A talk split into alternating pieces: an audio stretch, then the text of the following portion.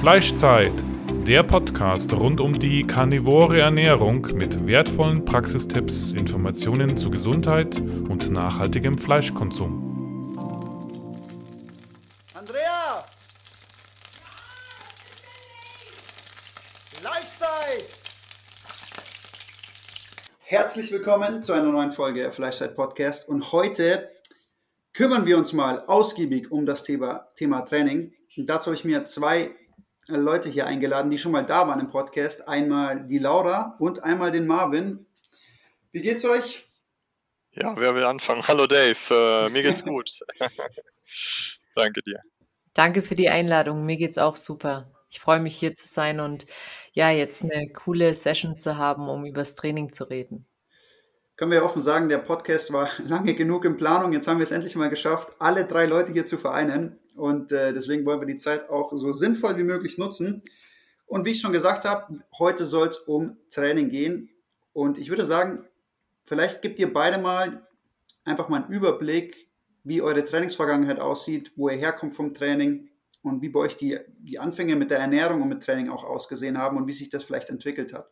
Ich weiß nicht, wer will anfangen. Ähm, Ladies first, Laura, willst du einfach mal erzählen? Ich meine, du hast ja schon ein bisschen was in deiner eigenen Podcast-Folge erzählt, aber gib noch mal so eine Zusammenfassung. Wo kommst du her vom Training? Wie hast du dich früher ernährt? In Verbindung mit Training natürlich. Ja, genau, sehr gut. Also ich habe bis 2017 aktiv Fußball gespielt, auch relativ hoch. Also ich bin damals mit in die Regionalliga, also das bei den Frauen die dritte Liga aufgestiegen und war aber dann ziemlich verletzt, weshalb ich dann eben ja mit dem Fußball 2017 aufhören musste und habe mich dann eben mehr dem Fitnesssport hingegeben, dass ich erstmal ganz normal ja im Fitnessstudio eben das Training angefangen habe. Ich ähm, durch das Fußballtraining hatten wir auch immer Athletiktraining. Also mir war auch das Training im Fitnessstudio schon bekannt, aber ich habe ähm, zu dem Zeitpunkt habe ich mich noch ganz normal in Anführungsstrichen ganz normale deutsche Ernährung Frühmittag, abends ähm, Brötchen, Pasta, alles mögliche mögliche ernährt. Habe aber schon zu meiner aktiven Fußballzeit, wo ich dann auch höher gespielt habe, mich mit dem Thema Ernährung beschäftigt, um einfach noch mal mehr Leistung auch im Training zu haben. Und ich habe damals schon gemerkt, dass ich tendenziell bessere Leistung habe, wenn ich einfach nicht so viele Kohlenhydrate esse. Weil uns wurde halt immer gesagt, wir sollen vor dem Training Portionen Nudeln essen, dann noch äh, Käse mit drauf, damit wir schön die Kombination aus Kohlenhydrat und Fetten haben, was uns lang satt hält und uns Energie gibt. Aber ich habe schon immer gemerkt, es tut mir eher Schlechtes als was Positives und habe mich dann eben selbst damit ähm, beschäftigt, wie ich meine Ernährung auch positiv gestalten kann, dass ich mehr Leistung habe.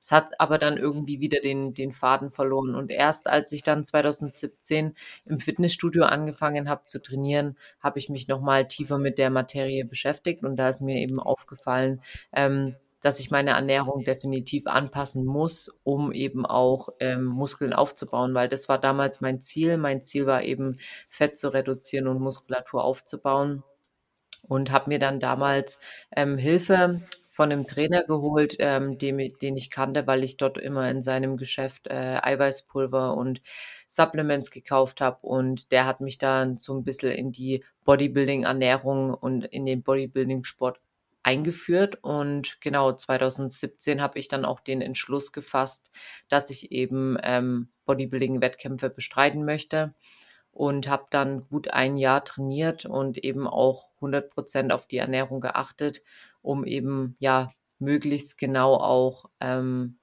auf meine Makronährstoffe eben zu kommen, um dann die Muskulatur aufzubauen. Es hat auch ganz gut funktioniert, aber wie man es eben aus dieser Bodybuilding-Ernährung kennt, äh, man hat sechs Mahlzeiten am Tag, man ist ähm, eigentlich die ganze Zeit am Kohlenhydrat essen, gerade äh, in der Aufbauphase. Und da habe ich einfach gemerkt, dass ich mich nicht wohlfühle mit, mit dieser Art der Ernährung, weil ich mich mhm. ständig müde gefühlt habe.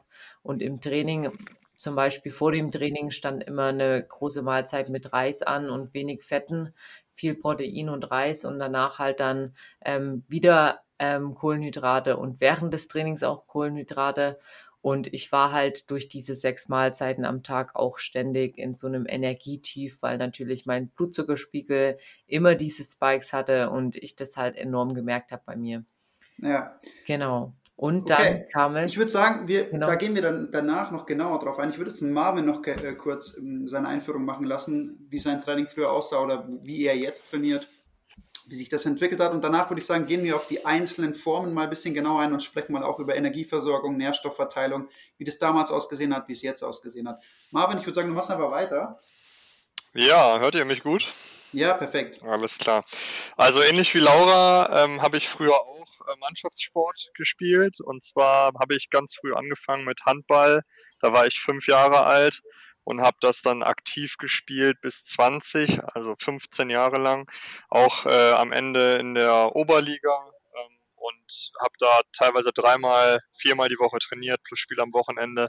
Und in dieser ganzen Zeit, ich sag mal so bis, bis ungefähr 17 Jahre, habe ich mich ähm, sehr äh, normal ernährt, ja, mit viel Kohlenhydraten, viel Nudeln, viel Pizza, Döner, alles Mögliche.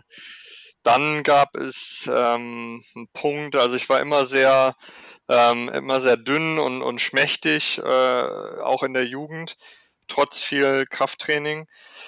Ähm, dann gab es einen Punkt, als ich mit dem Kraftsport parallel zum Handball angefangen habe, mit 17, 18. Und da habe ich dann auch meine Ernährung äh, angepasst.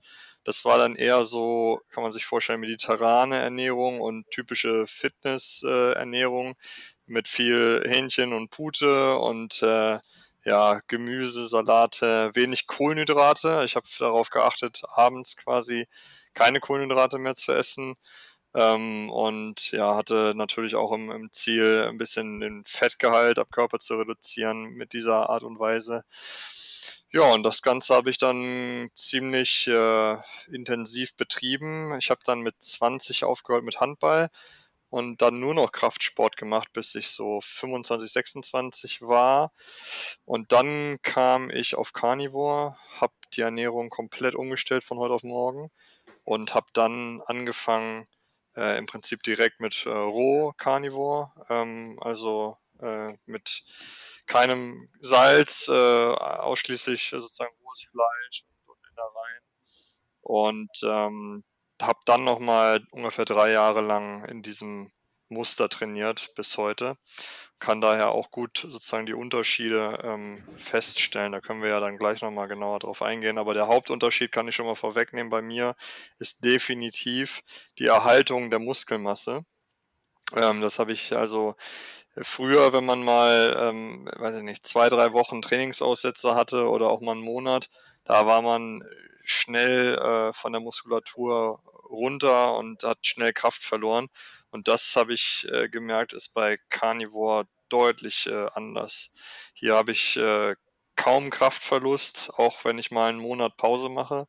Und die Muskulatur bildet sich nur ganz, ganz langsam, wenn überhaupt, zurück. Also das ist wirklich sehr ähm, ja, faszinierend. Ähm, das ja. ist der größte Unterschied.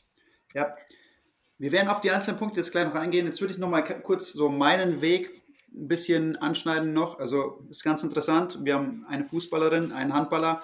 Ich äh, habe früher zwölf Jahre lang Basketball gespielt. Meine Ernährung war auch sehr kohlenhydratlastig und das war natürlich das, was man immer gehört hat. Ne? Viel Kohlenhydrate essen, damit man Energie hat. Teilweise vor dem Training auch noch gegessen. Ähm, viele Kohlenhydrate, dann natürlich auch irgendwie versucht und sich gequält, immer irgendwie Gemüse noch reinzuschieben, irgendwie, weil es ja äh, anscheinend gesund sein sollte. Ähm, durch, die hohen, durch die hohe Kohlenhydratzufuhr äh, wie Laura auch, oft Energielöcher gehabt, ähm, Blutzuckerschwankungen, die sich natürlich kontraproduktiv ausgewirkt haben aufs Training auch. Ähm, ich habe dann zwölf Jahre lang Basketball gespielt, von 9 bis 21 und ähm, habe dann ähnlich wie du Marvin auch aufgehört mit dem Basketball und mich nur mal aufs Krafttraining und Kraftsport konzentriert. Ähm, da auch eher ja, High Carb gegessen und ähm, dann bin ich erstmal so in die Keto-Richtung mal eine Zeit lang gegangen. Ähm, und dann bin ich auf Carnivore umgestiegen, mehr oder weniger. Da war ich eine Zeit lang dann, ähm, bevor ich Carnivore gegangen bin, eher so Low Carb, sehr restriktiv Low Carb unterwegs. Ähm, und dann bin ich äh, auf, auf Carnivore umgestiegen. Ähm, das ist so mein Weg. Und ich muss auch sagen, ich hab, sehe ganz viele Parallelen von dem, äh, was ihr gerade heute schon erzählt habt, jetzt im Einstieg. Und da würde ich jetzt gerne mal drauf eingehen. Ähm, man muss dazu sagen, also ich habe Basketball gespielt, danach habe ich äh, auch Boxen angefangen. Also ich habe eine Zeit lang Krafttraining gemacht und dann habe ich Boxen angefangen vor acht Jahren und ähm, erstaunliche Sachen, die ich wahrgenommen habe, auch nachdem ich auf Carnivore umgestiegen bin, weil ich auch ganz viele Bedenken hatte, ob ich das äh, quasi durchhalten kann, überhaupt ein vernünftiges Boxtraining ohne Kohlenhydrate zu essen. Und ähm, einige Sachen, ähm, die sehr erstaunlich sind, habe ich da äh, herausgefunden. Jetzt würde ich einfach mal anfangen. So, was war denn bei euch die Umstellung, die direkte Umstellung von der Zeit vor Carnivore in die Carnivore Ernährung rein? War das für euch schwer? Habt ihr, habt ihr Trainingsabfall zunächst gehabt ähm, oder Trainingsleistungsabfall gehabt, als ihr die Umstellung gemacht habt? Wie sah das bei euch aus? Laura, vielleicht fängst du wieder an. Genau, also bei mir war das dann so, dass ich dann ähm, eine Zeit lang mehr so Paleo mich ernährt hatte und schon da aber auch meine Kohlenhydrate immer etwas reduziert hatte, weil ich mich einfach, ich hatte meine Kohlenhydrate um das Training herum gebaut, um halt die Energie ähm, zu bekommen, um auch den, den Reiz zu bekommen. Aber ich muss auch sagen, dass ich eine lange Zeit auch schon relativ low carb unterwegs war und dadurch war das bei mir jetzt kein Problem, weil als ich dann den Bodybuilding-Wettkampf gemacht hatte, hatte ich tatsächlich auch die Carnivore Diät als Mittel genutzt, um eben in diese Form zu kommen. Das war mir aber damals natürlich noch nicht bewusst. Aber ähm, genau, ich hatte damit eben keinerlei Probleme, weil ich auch immer gemerkt habe, dass ich tendenziell mit weniger Kohlenhydraten einfach besser auskomme und den ganzen Tag über eben gleichbleibende Energie habe. Und dann habe ich eben Ketogen für ungefähr zwei, drei Monate gemacht, bevor ich dann zur Karnivorenernährung übergegangen bin. Und dadurch war das für mich jetzt überhaupt gar kein Problem. Ähm, weil ich auch immer Lust aufs Training hatte. Also das war bei mir nie ein Punkt, dass ich jetzt sage, oh, heute fühle ich mich gar nicht gut, heute mache ich kein Training, sondern bei mir gab es nie irgendwie mal, dass ich gesagt habe, ich lasse jetzt das Training ausfallen, weil ich keine Lust habe. Und ähm, ja, ich, ich hatte sogar das Empfinden, dass ich durch die lange Zeit eben wenige Kohlenhydrate gegessen zu haben und dann eben auf die karnivore Ernährung umgestiegen bin, dass ich eher meine Leistung gesteigert habe in den ersten Phasen. Also das war so meine Erfahrung, weil okay. ich eben vorher schon relativ low carb unterwegs war. Okay, also für dich war sozusagen die Umstellung von der Energiebereitstellung jetzt nicht so sehr spürbar, oder? Das heißt, du hast dann angefangen, Carnivore zu essen und du hast relativ schnell umgestellt. Ich weiß jetzt nicht, war es denn bei dir? Hast du High Protein gemacht, als du umgestellt hast, oder warst du eher schon in, einem Keto, äh, in einer Keto-Makronährstoffverteilung drin äh, mit viel Fett? Wie, wie hat sich das bei dir gestaltet am Anfang? Genau. Also ich hatte auch selbst in der ähm, ketogenen Ernährung relativ viel Protein noch drin, war aber trotzdem in der Ketose. Also das war, ähm, ich habe dann schon darauf geachtet, dass ich eben sehr, sehr viel Fette eben zu mir nehme und habe dann aber, als ich Carnivore gegangen bin, überhaupt nichts mehr getrackt. Also ich habe jetzt wirklich ähm, das komplett weggelassen, deswegen kann ich das gar nicht so genau beantworten, aber ich ähm, tendiere dazu, dass ich einfach ähm, mehr Protein noch gegessen habe und ähm, genau das Fett wahrscheinlich ungefähr gleich geblieben ist, könnte ich mir vorstellen. Also ich habe tendenziell ähm, durch die karnivore Ernährung auch mehr gegessen in der Anfangszeit. Mhm. Marvin, wie war es bei dir? So, als du dann umgestellt hast auf Carnivore, wie hat sich das bei dir gestaltet? Hast du was hast du wahrgenommen an dir und auch an der Energiebereitstellung vielleicht? Also ich habe ja relativ abrupt umgestellt, quasi von einem auf den anderen Tag aus dieser normalen, äh, sehr carblastigen Ernährung hin zu Raw Carnivore ähm, und habe dann erstmal ähm, drei, vier Tage durchgehangen, muss ich sagen. Also ich war ein bisschen schlapp und müde und hatte das, ja, hatte das, was man vielleicht als Keto-Grippe bezeichnen könnte. Also ich war jetzt nicht krank, aber ich war einfach ein bisschen schlapp und müde. Aber nach, nach vier, vier Tagen, glaube ich, war das weg. Und äh, dann bin ich, ich war zu der Zeit sehr aktiv im, im regelmäßig trainieren, bin dann einfach weiter trainieren gegangen und es hat sich nichts verändert. Also ich hatte die gleiche Kraft und konnte überall die Kraftwerte halten, ähm, die Sätze halten, die Gewichte. Das war kein Unterschied. Und ab dann äh, gab es auch keine weiteren Abfälle. Also es ging dann äh, weiter aufwärts. Dann gab es mal eine Trainingspause. Dann habe ich wieder bei äh, leichteren Gewichten angefangen. Aber im Großen und Ganzen hat sich da kein Unterschied spürbar gemacht, was jetzt sozusagen die Energiebereitstellung ähm, betrifft. Also ich habe mich weder schwächer gefühlt, noch habe ich mich jetzt deutlich äh, äh, Energie ähm, gefühlt. Also ja. war einfach ja. normal, würde ich sagen. Ja. Bei mir war es so, also ich bin ja von, also ich war schon in die Richtung Low Carb kurz vor meiner Carnivore-Umstellung, aber ich habe trotzdem noch relativ viel Kohlenhydrate gegessen. Ich habe auch viel trainiert, klar. Und ich hab, bin ja dann quasi am 01.01.2019 auf Carnivore umgestiegen und ich dachte mir, ich mache es jetzt einfach. Und dann war es so, ich hatte da echt Bedenken, weil ich zu dem Zeitpunkt richtig viel auch in der Boxhalle war. Und wir haben richtig intensiv trainiert. Und ähm, das Boxtraining ist ja mit unglaublich hohen Intervallen auch. Und ähm, ich war richtig skeptisch, ob ich das überhaupt durchhalte, ob ich überhaupt boxen kann. Und als ich Carnivore angefangen habe, den ersten Monat, habe ich halt einfach gegessen. So, ich habe mir meine Steaks geholt und ähm, meine Eier gegessen. Und ich hatte erstaunlicherweise überhaupt keine bemerkbare Umstellungsphase. Das heißt, ich habe angefangen, Carnivore zu essen und an meiner Leistungsfähigkeit, beziehungsweise an meiner Wahrnehmung von meiner Leistungsfähigkeit hat sich nichts geändert. In dem Sinne ist meine Leistungsfähigkeit sogar gestiegen.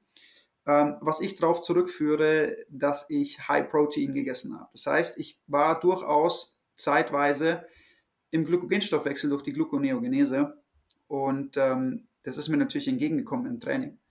Ähm, nichtsdestotrotz habe ich unglaublich viel Fett verloren in kürzester Zeit und meine Muskelmasse ist nach oben gegangen. Das heißt, ich konnte meine Kraftwerte steigern, während meine, meine ähm, Fettmasse sich zurückgebildet hat.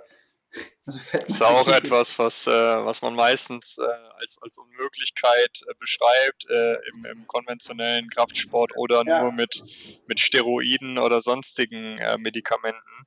Ja. Und da, das muss ich ganz klar auch äh, bestätigen. Ähm, in dieser, ähm, wenn man mal ketogenen Ernährung beziehungsweise eine Ernährung mit, mit viel tierischen Produkten, ähm, ist das definitiv gleichzeitig möglich, wenn man die Carbs eben weglässt oder auf ein Minimum reduziert. Das habe ich selber auch festgestellt. Definitiv. Also ich habe, also es war unglaublich, wie extrem ich meine Gewichte steigern konnte beim Krafttraining. Vor allem halt in den Grundübungen, also Bankdrücken, Kreuzheben, Kniebeugen unglaublichen äh, Leistungszuwachs gehabt und wirklich mein Fett ist runtergeschmolzen im ersten Monat. Und ähm, zusätzlich ist wirklich die Leistungsfähigkeit im Boxtraining ist bestehen geblieben. Das heißt, ich konnte unglaublich hohe Intervalle fahren, ich konnte ähm, unglaublich hoch im Puls gehen und ähm, hatte unglaubliche Ausdauer, obwohl ich nur Fleisch gegessen habe. Und da dachte ich nicht, dass das möglich ist. Also bevor ich auf Carnivore gegangen bin, hatte ich da wirklich Bedenken, ob das möglich ist. Und es hat funktioniert. Und wie du schon gesagt hast, dieser Mythos, dass man nur Muskeln aufbauen kann, wenn man in einem ähm, kalorischen Plus arbeitet. Ähm, ich bin mir nämlich sicher, ich habe, wie gesagt, ich habe nicht getrackt, aber von der Menge her, die ich gegessen habe, war ich definitiv auch noch in einem kalorischen Defizit. Ähm, aber man merkt da, wenn die Muskulatur optimal versorgt ist, an erster Stelle mit den nötigen Aminosäuren, mit dem nötigen Protein, ähm, ist es durchaus möglich. Ähm, und das war eines der ersten Sachen, die ich an mir wahrgenommen habe. Ich habe Fett verloren und Muskelmasse aufgebaut und meine Kraftwerte haben sich extrem gesteigert in den ersten zwei Monaten während der Carnivore Diet. Und mein, meine Leistung im Ausdauersport, im Boxsport hat sich auch verbessert wie gesagt, ich führe das darauf zurück, dass ich High Protein gegessen habe und mein, ähm, mein Protein zu Fettanteil war ungefähr, denke ich mal, 1 zu 1 ungefähr die ersten zwei, drei Monate. Mhm. Und genau, da können wir vielleicht mal drauf eingehen, wie, wie seht ihr das? Wie fahrt ihr gerade mit der ähm, Nährstoffverteilung? Wie sieht es bei euch aus? Ja, was ich auf jeden Fall noch sagen wollte, ähm, es ist ja irgendwo auch ähm, logisch, dass man, wenn man dann ähm, gar keine Carbs mehr isst, dass man eben seine, ja, seine, seine Kalorien über Fette und Protein eben zu sich führt. Und die meisten essen ja tatsächlich viel zu wenig Protein und selbst in der ketogenen Ernährung hat man ja auch mehr den Fokus auf Fette. Und wenn man eben aber da mal eben nachdenkt, okay, der Körper braucht Protein für so viele Vorgänge und ist eben so wichtig, auch gerade zum Fettverlust, ähm, da macht es natürlich alles Sinn. Und gerade wenn man ähm, den Wechsel von einer anderen Diät auf Carnivore hat, da isst man tendenziell schon viel mehr Protein als sonst, weil ja logischerweise auch die Carbs komplett wegfallen. Und das habe ich eben auch bei mir gemerkt. Also ich hatte zwar schon immer relativ High Protein in meiner Ernährungsform drin, aber wenn natürlich dann die Kohlenhydrate wegfallen, dann bleibt natürlich auch mehr Platz, um das mit ähm, Protein oder mit, mit Fetten aufzufüllen. Genau. Ja, definitiv. Ich muss, also ja, bitte, Marvin. Ähm, ich, muss sagen, dass ich das ähm, nicht wirklich getrackt habe und tracke. Also ich esse einfach verschiedene Fleischstücke. Je fettiger die sind, desto besser schmecken sie mir. Ähm, wenn ich das jetzt mal über den Daumen schlage, müsste das etwa so ein, so ein 1 zu 1 bis äh, 60 zu 40 Verhältnis sein. Ja. Ähm, aber keine Garantie. Also ich habe das nie wirklich getrackt. Ich esse mehr oder weniger ein bisschen mehr äh, nach Instinkt. Also mal habe ich mehr Lust auf ein mageres Stück Fleisch oder eben Innereien, die quasi gar kein Fett enthalten, oder mal habe ich mehr Lust auf extrem fettiges Fleisch. Und so versuche ich das einfach ähm, zu handhaben. Und um nochmal auf die Kalorientheorie äh, zurückzukommen, du hattest ja das gerade angesprochen mit dem kalorischen Plus. Ich habe jetzt die Erfahrung gemacht an mir selber, dass ähm, die Kalorientheorie, ähm, die hat früher super funktioniert, als ich mich, sage ich mal, carblastig ernährt habe. Da hat das wirklich, äh, da habe ich wirklich Ernährungspläne gehabt mit, mit Kalorien und habe da sehr gezielt mein Fett auf- und abbauen können und Muskulatur. Aber seitdem ich Carnivore bin, muss ich sagen, ähm, ist diese Theorie äh, widerlegt für mich selber. Also ich esse ja. teilweise deutlich weniger, deutlich, deutlich weniger Kalorien als früher. Ja. Oder mal auch mal deutlich mehr. Und äh, die Ergebnisse sind vollkommen irrelevant. Also die, die korrelieren nicht mal mit den Kalorien. Ja, natürlich hat man äh, eine gewisse Form von, von Energie, die man aus dem Essen zieht. Aber in einer ketogenen Ernährung vor allem meiner Meinung nach auch äh, nochmal getrieben durch den Unterschied roh oder gekocht und viel Fett oder ähm, viel Eiweiß.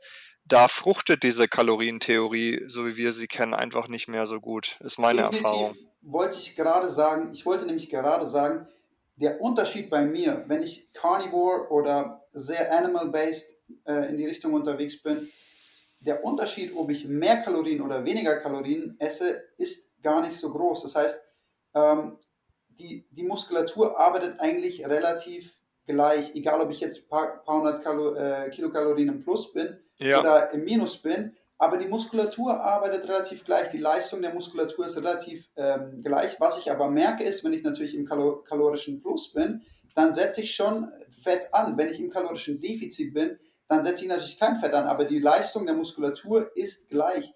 Und das ist so ein Punkt, wie du schon gesagt hast, das widerlegt eigentlich die Kalorientheorie. also bei mir, genau, genau. Und bei mir ist es so, ich, ich, setze überhaupt kein Fett an, wenn ich keine äh, Kohlenhydrate esse. Wenn ich ausschließlich, ich kann äh, ein Kilo Fett am Tag essen, meinetwegen, ja, oder noch so viel Kalorien essen. Ich nehme kein Fett zu. Äh, ich habe jetzt nur die Erfahrung mit, mit Raw gemacht. Ich weiß nicht, wie es, äh, es wäre, wenn ich es wenn kochen würde. Aber äh, das ist unglaublich schwer, Fett äh, äh, anzusetzen. Also es ist quasi unmöglich. Ja. Die einzige Möglichkeit für mich in der karnivoren Ernährung, Fett anzusetzen, ist, wenn ich viel Milch trinke, wirklich viel Milch. Oder äh, auch äh, natürlich äh, Früchte okay, und so weiter ist, mit reinnehme, dann, äh, dann setze ich Fett an. Äh, Marvin, nochmal ab Milchprodukte, weil du warst gerade kurz offline, wurde mir angezeigt, du warst gerade kurz weg. Ähm, ähm, hört man mich wieder? Ja, du bist wieder da. Einfach nochmal so. Milchprodukte ansehen. Genau, also ähm, die einzige Möglichkeit für mich, äh, Fett anzusetzen in dieser karnivoren Ernährung war es oder ist es, wenn ich Milch, viel Milch trinke.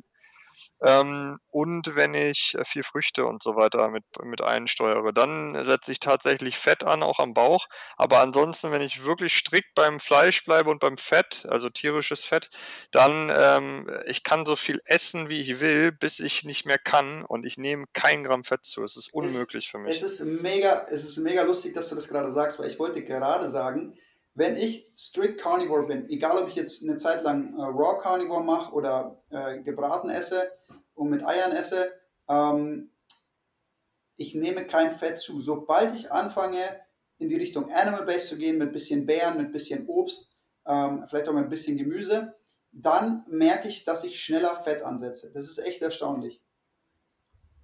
Ja, sehr interessant auf jeden Fall. Ja. ja und ist wie bei dir, Marvin. Also ähm, da merke ich, dass ich schneller Fett ansetze. Also ich meine, da ist es auch so, dass ich, wenn ich animal-based unterwegs bin, natürlich äh, nicht so schnell Fett ansetze, wie wenn ich jetzt mehr Kohlenhydrate esse. Aber ähm, es ist tatsächlich so, ja, wenn ich strict carnivore bin, ist es, also da ist es allein schon fast von der, von der Nährstoffaufnahme, von der Kalorienaufnahme her fast unmöglich, äh, eigentlich in, in Plus zu kommen. Ich meine, es geht schon, ne? man kann sich schon viel reinstopfen, aber ähm, wenn man auf seinen Körper hört und auf die Sättigung hört, ist es da schon relativ schwer für die meisten Leute so viel zu überessen, dass sie, dass sie, dass sie zunehmen. Ne? Ja, ich würde sagen, das ist unmöglich sogar. Wenn du strikt Carnivore isst, also äh, ausschließlich Fleisch und tierisches Fett und nichts anderes, ich würde behaupten, das ist fast unmöglich, äh, übergewichtig äh, zu werden. Das ist also unpraktikabel ich habe es selber nicht mal geschafft, sage ich mal, ein Kilo äh, an Fett äh, zuzunehmen äh, in dieser Form. Und ja, ich habe teilweise ist, zwei ja. Kilo Fett, Fleisch und, und, und Fett am Tag gegessen. Gebe ich dir Oder recht. Mehr. Also das ist, das ist wirklich, es ist, da muss man schon sehr, sehr viel essen und da ergibt sich für mich, auch, für mich auch gar nicht mehr die Sinnhaftigkeit, diese Mengen zu essen, um einer Carnivore Diet dann zuzunehmen. Also außer du, du kannst diese Mengen natürlich essen, wenn du viel trainierst, natürlich dann brauchst du auch dementsprechend mehr, aber ähm, für die gängigen Personen ist es schon sehr, sehr schwer, äh, mit moderater Bewegung und einer Carnivore Diet irgendwie Fett zuzunehmen. Da, da gebe ich dir recht, ja. Wie siehst du das, Laura? Wie ist da, wie ist da deine Sicht? Ähm, sei es mit Kalorien, sei es jetzt allgemein ähm, mit der ja, Proteinzufuhr und, und wie, wie hat sich das für dich gestaltet? Ja, genau. Also erstmal will ich das auch sagen, dass ich da bei allem komplett zustimme. Bei mir war das ja auch so. Ich habe komplett mit Tracken aufgehört, seitdem ich die karnivore Ernährung mache. Und es ist einfach so easy, eine wirklich gut durchtrainierte Figur zu halten und es einfach mit der, mit der karnivoren Ernährung. Also ich, ich tracke gar nichts mehr. Ich weiß auch nicht, wie viel Protein und wie viel Fett ich am Tag zu mir nehme. Ich tendiere aber auch dazu, dass es ungefähr eins zu eins ist, aber eher mehr Protein als Fett ähm, weil ich immer merke, dass ich zum Beispiel nach Trainingseinheiten oder allgemein ähm, bei meiner zweiten Mahlzeit mehr auch ähm, Leaner Cuts, also mehr Protein als Fette, ähm, das Verlangen danach habe. Und ähm, für mich ist es aber tatsächlich auch so, dass ich eben sage, es ist nahezu unmöglich bei dieser Ernährungsform, wenn man wirklich strict Carnivore macht und ohne irgendwie Honig oder Obst, dass man da einfach nicht zunimmt. Also ich habe jetzt wirklich über eine sehr, sehr lange Zeit, ähm, seitdem ich Carnivore esse, auch ähm, nichts mehr zugenommen, egal wie viel ich esse. Also selbst wenn ich mal einen Tag oder zwei Tage mal mehr esse, ist es tatsächlich so, dass ich ähm, konstant meine, meine Figur und alles halte. Und es war natürlich vorher komplett anders, weil ich sonst in meiner Bodybuilding-Ernährung alles aufs genaueste getrackt und abgewogen habe. Und das ist natürlich jetzt richtig eine Erleichterung und auch natürlich eine Art Freiheit, dass man einfach essen kann, worauf man Lust hat. Natürlich ähm, karnivore Lebensmittel, aber halt einfach so einfach die Figur halten kann, ohne sich irgendwie ja zu zu überstressen mit ähm, sieben Tage Cardio die Woche und dann noch äh, siebenmal Krafttraining, wie ich es halt vorher machen musste, um die Form zu halten. Ja, eine Sache, die ich da noch einwerfen will an dem Punkt ist, für Leute, die übergewichtig sind und ähm, dann auf Carnivore gehen, bin ich aber dennoch der Meinung, dass sie definitiv in einem Kaloriendefizit essen sollten ähm, und sich anfangen sollten zu bewegen, um den Stoffwechsel auch anzuregen. Ja. Ähm, weil sonst funktioniert es nicht. Also ähm, ich weiß nicht, wir sprechen jetzt aus einer Sicht von Leuten, die davor schon sehr viel Sport gemacht haben, wahrscheinlich einen hohen Stoffwechsel hatten und dann auf Carnivore gegangen sind. Äh, da federn sich vielleicht auch diese, ähm, diese Symptome etwas ab. Aber ich glaube, dass Leute, die stark übergewichtig sind, die, ähm, ja, die da einfach Probleme haben und dann auf Carnivore gehen, die sollten definitiv trotzdem mal im Blick haben, ob sie in einem Defizit essen oder nicht. Weil wenn ich übergewichtig bin und weiter in einem kalorischen Plus esse, dann hilft mir das ganze Carnivore nicht, weil ähm, wahrscheinlich ist mein Stoffwechsel, der läuft wahrscheinlich nicht auf Hochtun, wenn ich eh schon übergewichtig bin, wenn ich mich wenig bewege und äh, dann auch noch auf Carnivore einfach überkalorisch zu essen, wird dann an, an Gewicht nichts ändern, meiner Meinung nach. Sehe ich absolut genauso. Ich habe das jetzt auch bei einigen miterleben können und ich finde es immer etwas schade, dass halt in der karnivoren Ernährung immer so gepredigt wird, iss einfach so viel, bis du äh, satt bist und ähm, ich denke, viele tendieren dann dazu, gerade wenn eben noch andere tierische Lebensmittel wie Milch, Käse oder eben auch ähm, ja, Butter mit da dabei ist, dass man schon auf jeden Fall sich überessen kann. Und wenn man halt einen gewissen hohen Fettanteil hat, dann ähm, hat man natürlich auch viele Energiereserven zur Verfügung und dann muss man definitiv schauen, dass man im, im Kaloriendefizit ist. Und deswegen finde ich das immer ein bisschen problematisch, wenn, problematisch, wenn man eben sagt, ja, du kannst zu viel essen und ähm, in dieser karnivoren Ernährung, wie du möchtest, weil das ist definitiv nicht so, gerade wenn es darum geht, Fett zu und Gewicht zu verlieren. Ich würde das äh, einschränken auf den Punkt, dass man kann so viel essen, wie man will, wenn man wirklich auf, bei Fleisch bleibt, also Fleisch und, und Fett und äh, Innereien, ähm, dann äh, habe ich die Erfahrung gemacht, kann man wirklich so viel essen, wie man will. Ähm, klar, aber sobald man eben Milchprodukte, vor allem Milch direkt äh, mit, mit, mit reinnimmt, dann äh, das ist natürlich ein absoluter Weight Gainer der Natur, ja, ein Wachstumsbooster und da setzt man natürlich sofort Gewicht an, was ja auch Sinn der Milch ist. Aber ähm, reines Fleisch, ich weiß nicht, wie das bei euch ist. Habt ihr wenn ihr euch ausschließlich von Fleisch ernährt habt, falls das mal der Fall war, habt ihr da irgendwie zunehmen können? Also ich habe niemanden gesehen, der das, der das wirklich geschafft hat, an Fett zuzunehmen bei einer reinen Fleischernährung. Ähm, ich, bei einer reinen Fleischernährung ist, war meine Wahrnehmung, dass es, dass es bei mir nicht so war. Ich merke jetzt, also ich bin jetzt ähm, Animal Base. Ich, ich esse noch ein bisschen Beeren und ähm, hin und wieder mal ein bisschen Honig vorm Training.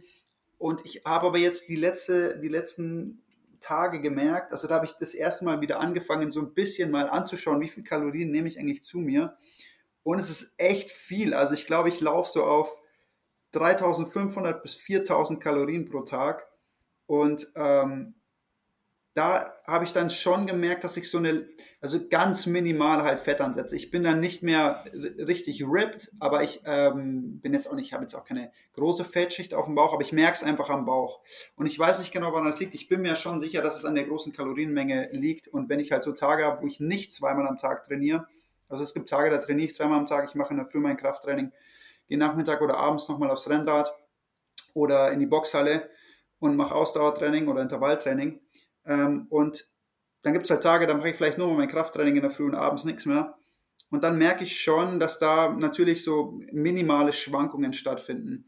Aber auf das, was du gerade gesagt hast, zurückzukommen, wenn ich nur Fleisch essen würde, zum Beispiel auch mal nur Raw Carnivore, das heißt einfach Hackfleisch, fettiges Hackfleisch mit, mit, mit Eigelb zum Beispiel, ähm, ich könnte so viel essen, wie ich will. Ich glaube, ich würde auch wieder runterrippen. Also ich müsste mal wieder ausprobieren im Monat, aber in den letzten Monat, wo ich das gemacht habe, ähm, hat die Form ähm, und die, also die körperliche Form und auch die Leistungsform äh, nach oben gezeigt. Definitiv ganz stark nach oben gezeigt, ja.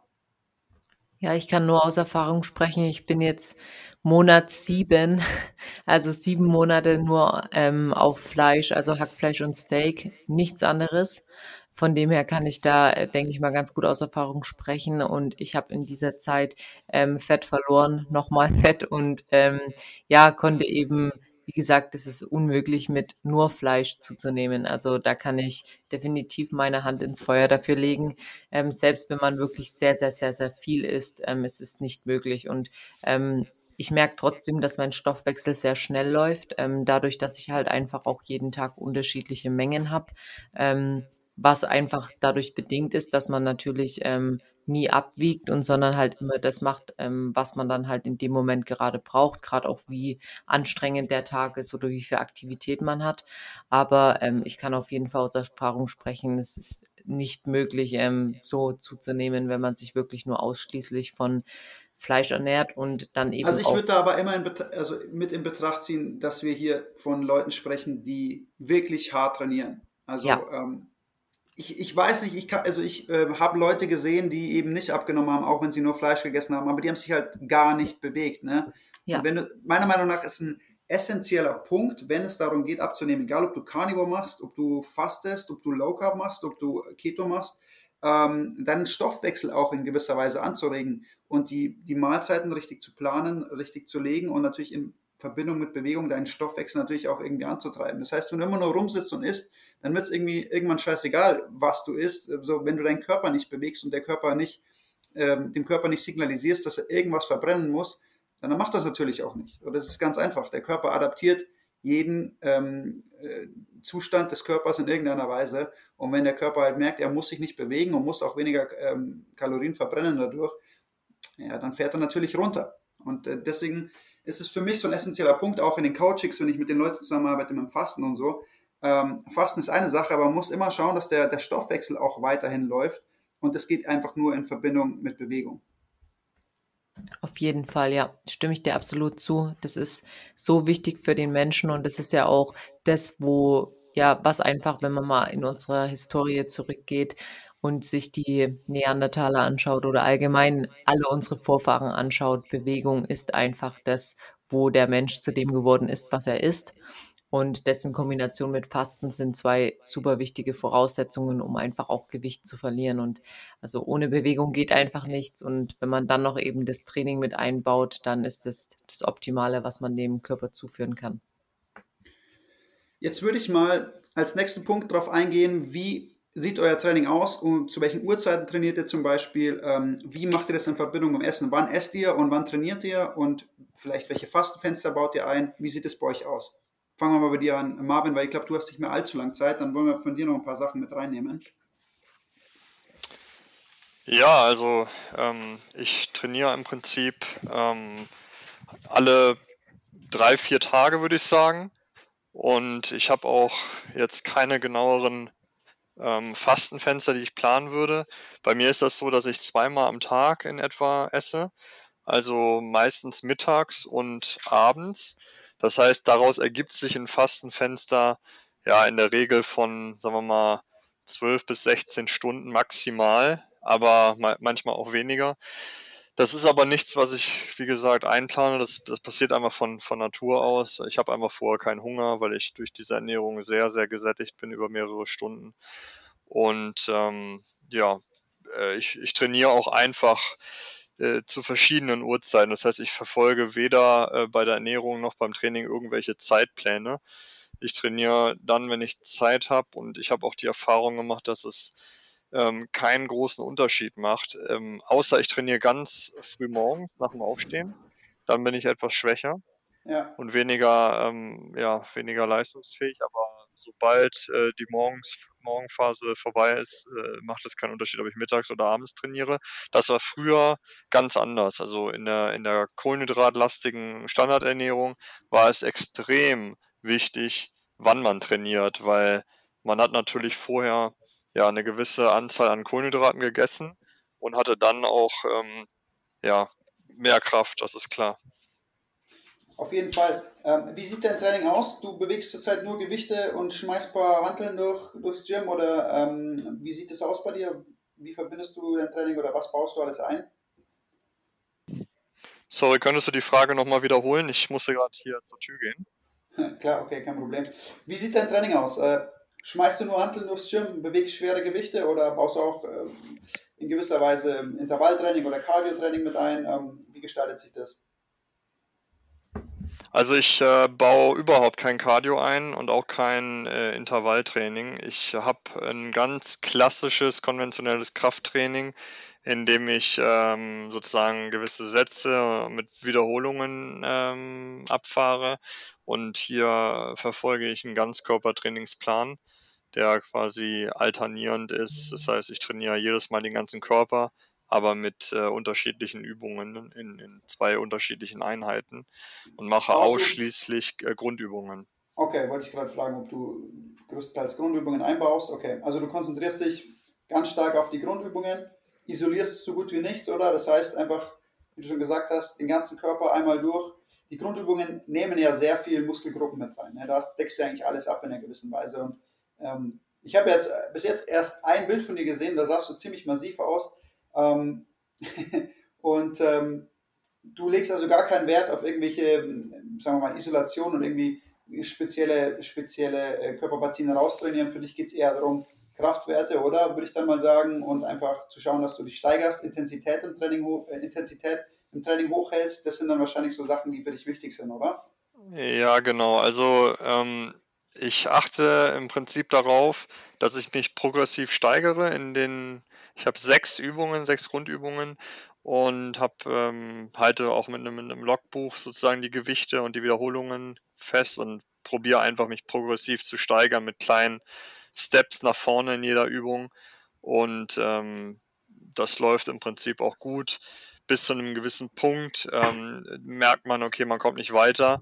Dann mache ich meistens eine Pause, eine Trainingspause ja. von etwa ähm, drei, vier Wochen und fange dann beim nächsten Zyklus wieder an mit etwa 30 Prozent äh, weniger vom Maximalgewicht von vorher. Okay, und so kurze Frage, wenn du sagst Trainingspause, machst du gar nichts oder gehst du mit dem Gewicht runter, sagen wir mal auf 50, 60 Prozent der Leistungsfähigkeit oder der, des Gewichts, mit dem du trainiert hast? Wie sieht deine Trainingspause aus? Oder die, viele sagen ja dazu auch Deload-Phase, kann man jetzt betiteln, wie man möchte. Ähm, aber wie, wie, wie sieht diese Pause aus? Also bei mir sieht die so aus, dass ich wirklich gar nicht trainiere. Also okay, überhaupt nicht. Äh, ich gebe dem Körper dann wirklich mal drei Wochen, vier Wochen lang Ruhe und fange dann frisch an mit 20 bis 30 Prozent weniger, je nachdem. Da muss ich auch sagen, durch Carnivore ist der Kraftverlust ähm, deutlich äh, weniger als bei äh, der normalen Ernährung vorher. Früher habe ich da ähm, Schwierigkeiten gehabt, mit 30 Prozent weniger anzufangen. Heute denke ich mir, okay, äh, du machst es jetzt einfach so, weil du es machen willst, aber im Endeffekt könnte ich fast mit dem gleichen Gewicht weitermachen. Also, ja, ja das ist schon sehr ja. interessant.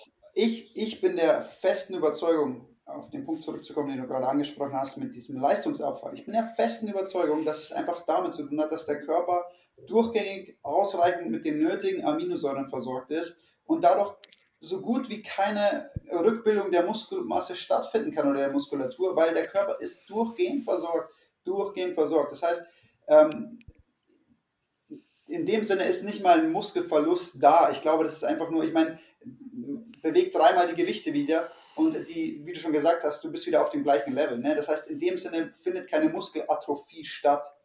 Ich glaube, dass es in allererster Linie damit zu tun hat, dass die Muskulatur auch in dieser Pausenzeit optimal mit genügend Protein versorgt ist. Und bei genügend Protein sprechen wir wirklich von den Mengen, die wir als Carnivoren aufnehmen. Und ich glaube nach wie vor, dass das essentiell ist, um lange und gesund zu leben und auch seine Muskulatur beizubehalten bis ins hohe Alter, diese Mengen an Protein zu essen. Und je älter man wird, desto mehr Protein braucht die Muskulatur. Und ähm, das ist für mich so ein Beweis auch, wenn du sagst, hey, ich mache vier Wochen gar nichts, und fange dann mit 30 Prozent weniger an, wenn ich wieder einsteige, was ja auch vernünftig ist, vielleicht nicht gleich im ersten Training irgendwie wieder mit 100 Prozent irgendwas anzugehen ähm, und könnte trotzdem eigentlich mehr bewegen, ist das für mich der Beweis, dass durch die durchgehende Versorgung auch in der Pause durch genügend Protein und Aminosäuren die Muskulatur sich gar nicht zurückbilden kann, wenn die Versorgung gegeben ist. Das ist meine Meinung. Mhm. Ja, und du hattest gerade ähm, auch den Punkt nochmal Gesundheit genannt. Ähm, das will ich auch nochmal ähm, aus meiner Sicht beleuchten. Und zwar ähm, Muskulatur. Wir reden hier die ganze Zeit nur über Muskulatur. Ja, Muskulatur ist auch Gewebe, aber man muss das auch auf alle anderen äh, Bereiche im Körper anwenden. Das heißt, wenn man drei Wochen nicht trainiert, ähm, beziehungsweise wenn man in der normalen Ernährung Schwierigkeiten hat, die Muskelmasse zu erhalten, bedeutet das, letzten Endes der Körper braucht irgendwelche Bausteine, die holt er sich aus der Muskulatur. Wenn man sich Carnivore ernährt, hat man diesen Effekt nicht oder fast nicht. Das bedeutet, äh, übersetzt auf alle anderen äh, Gewebestrukturen, wie zum Beispiel ähm, ja, Knorpel, Knochen, Organe, ja. äh, irgendwelche anderen äh, Körperzellen, ähm, da, da finden die gleichen Prozesse statt. Und man kann definitiv sehen, auch wenn man ins, ins hohe Alter kommt, ähm, da gibt es sehr viele degenerative Krankheiten und grundsätzlich äh, das Thema Degenerierung ist ein sehr wichtiges Thema bei vielen Menschen oder eigentlich fast bei allen. Viele Krankheiten resultieren daraus. Und dieser Effekt ist komplett äh, nicht vorhanden, wenn man sich ähm, größtenteils von, von Fleisch ernährt, weil, wie du schon gesagt hast, man einfach ständig den Speicher auffüllt und der Körper kann sich selbst in Ruhe lassen und muss sich selber nicht angreifen.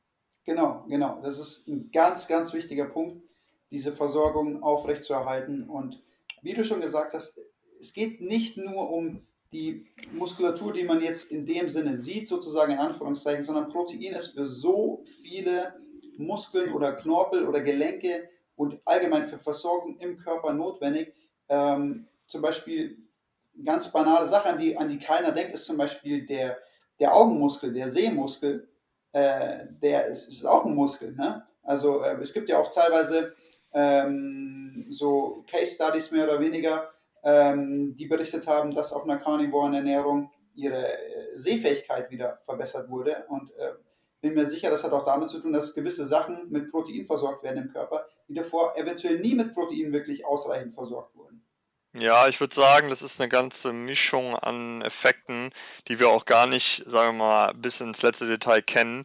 Äh, wir kennen nur einige, wie zum Beispiel das Vitamin A, Retinol. Ja, das, äh, der Name Retina kommt ja schon vom Retinol, also die ähm, äh, Netzhaut im Auge, ähm, weil dort die Konzentration sehr hoch ist.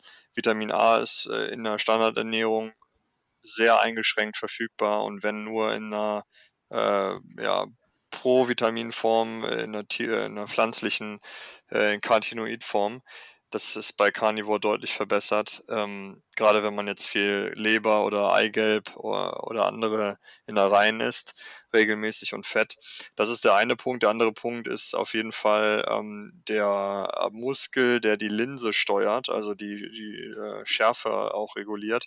Ähm, der ist natürlich äh, auch ähm, ja, degeneriert äh, bei vielen Menschen, die alt sind, wie viele andere Muskeln auch. Und äh, das ist ganz klar. Und das sind nur zwei äh, Nährstoffkomponenten, also Protein mit allen möglichen Aminosäuren und das Vitamin A. Aber ich bin mir sicher, dass es, äh, das sage ich auch immer wieder bei den ganzen Studien, die wir haben, ähm, wir kennen letzten Endes noch gar nicht äh, alle Nährstoffe, bin ich mir ziemlich sicher. Und wir wissen auch nur, sehr bedingt, welche Vitamine und welche Nährstoffe was für Auswirkungen haben, weil wir einfach diese Form der Ernährung nicht wirklich studiert haben in den vergangenen Jahren oder Jahrzehnten. Und äh, alles, was wir oder alles, was wir größtenteils über Ernährung wissen, resultiert aus äh, Beobachtungsstudien, aus Korrelationsstudien ähm, Epidemiologie und vor allem äh, amerikanisch-westliche Ernährung. Ja, und das ist der, das große Problem. Wir können uns oft gar nicht äh, wissenschaftlich fundiert äh, sozusagen ausdrücken äh, für die karnivore Ernährung, weil hier einfach Daten fehlen. Man kann einfach aus der ausschließlich aus der aus der Natur äh, Dinge ableiten oder es gibt ein paar Studien, die ganz klare Vorteile zeigen, ähm, gerade auch im Tierreich, da gibt es sehr viele, aber auch beim Menschen. Aber äh, dieses gesamte Thema der, der Ernährungswissenschaft äh, ist meiner Meinung nach komplett äh, widerlegt äh, oder größtenteils widerlegt, ja, wie viele andere Bereiche der Medizin auch. Ähm, äh, weil, weil diese, diese Daten, die wir dort erhoben haben, die fruchten dann überhaupt nicht, die funktionieren überhaupt nicht in unserer Ernährungsweise. Die sind faktisch ungültig in dem Moment. Das äh, gebe ich dir recht. Ich sehe das immer wieder. Da werden irgendwelche Studien, Korrelationsstudien, Kohortenstudien ähm, herangezogen und das ist reine Theorie und sobald du das auf die Praxis überträgst, ist der Mehrwert nicht gegeben. Ich meine, man merkt es ja. Ne? Und vor allem Leute, die natürlich auf eine karnivore Ernährung umstellen, merken das natürlich, dass diese Empfehlungen, diese Studien, die da größtenteils rumschwirren und irgendwelche, dadurch irgendwelche Empfehlungen abgeleitet werden, das sind reine theoretische Studien, die nichts mit der Realität und mit der Praxis zu tun haben. Und ähm, ich gebe dir vollkommen recht, dass wir da also viel zu wenig Forschung betrieben haben und ähm, dass sich da einiges ändern muss. Und bin mir aber sicher, dass es nach und nach jetzt kommen wird. Ich, man sieht immer mehr Studien auch, zum Beispiel jetzt über die, über die potenziellen Nachteile, zum Beispiel von veganer Ernährung, kommt immer, kommen jetzt immer mehr Studien, die das belegen. Ähm, und ich bin mir sicher, dass nach und nach im Gegenzug auch immer mehr Studien jetzt kommen werden, die eben die Vorteile von einer sehr fleischlastigen Ernährung belegen werden. Wobei wir da auch schon einige Studien haben, die, die gewisse Vorteile belegen dadurch auch schon.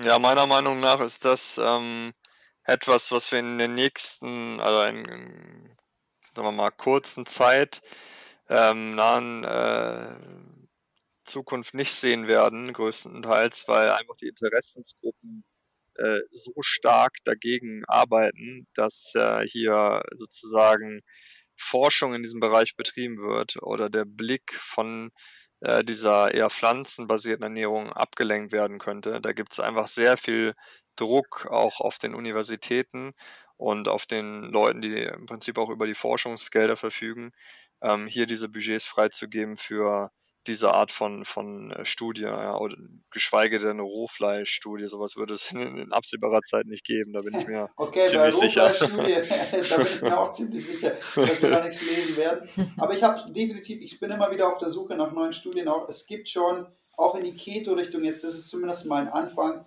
immer mehr Studien, die auch Vorteile da aufzeigen fürs Gehirn. Ähm, letztens habe ich eine äh, Studie gefunden, die ähm, die tierisches Protein und pflanzlichen Protein verglichen hat äh, in, in sozusagen in, äh, wie soll ich sagen, Patienten, die, ähm, die quasi dann im, im Alter, wie sich das auf die Gelenke und die Muskulatur ausgewirkt hat im Alter. Es gibt schon einige Sachen, man muss diese Studien meiner Meinung nach, muss man halt genau lesen, teilweise auch äh, genau differenzieren können. Aber natürlich bist du so eine reine Carnivore-Studie, Studie wird natürlich schwierig werden. Ich, wie gesagt, Sean Baker ist ja, sammelt ja gerade dafür, aber ich gebe dir recht, also diese großen Studien oder wie gesagt, dass man das mal breiter aufgreift, es wird natürlich schwierig werden, da gebe ich dir recht, ja.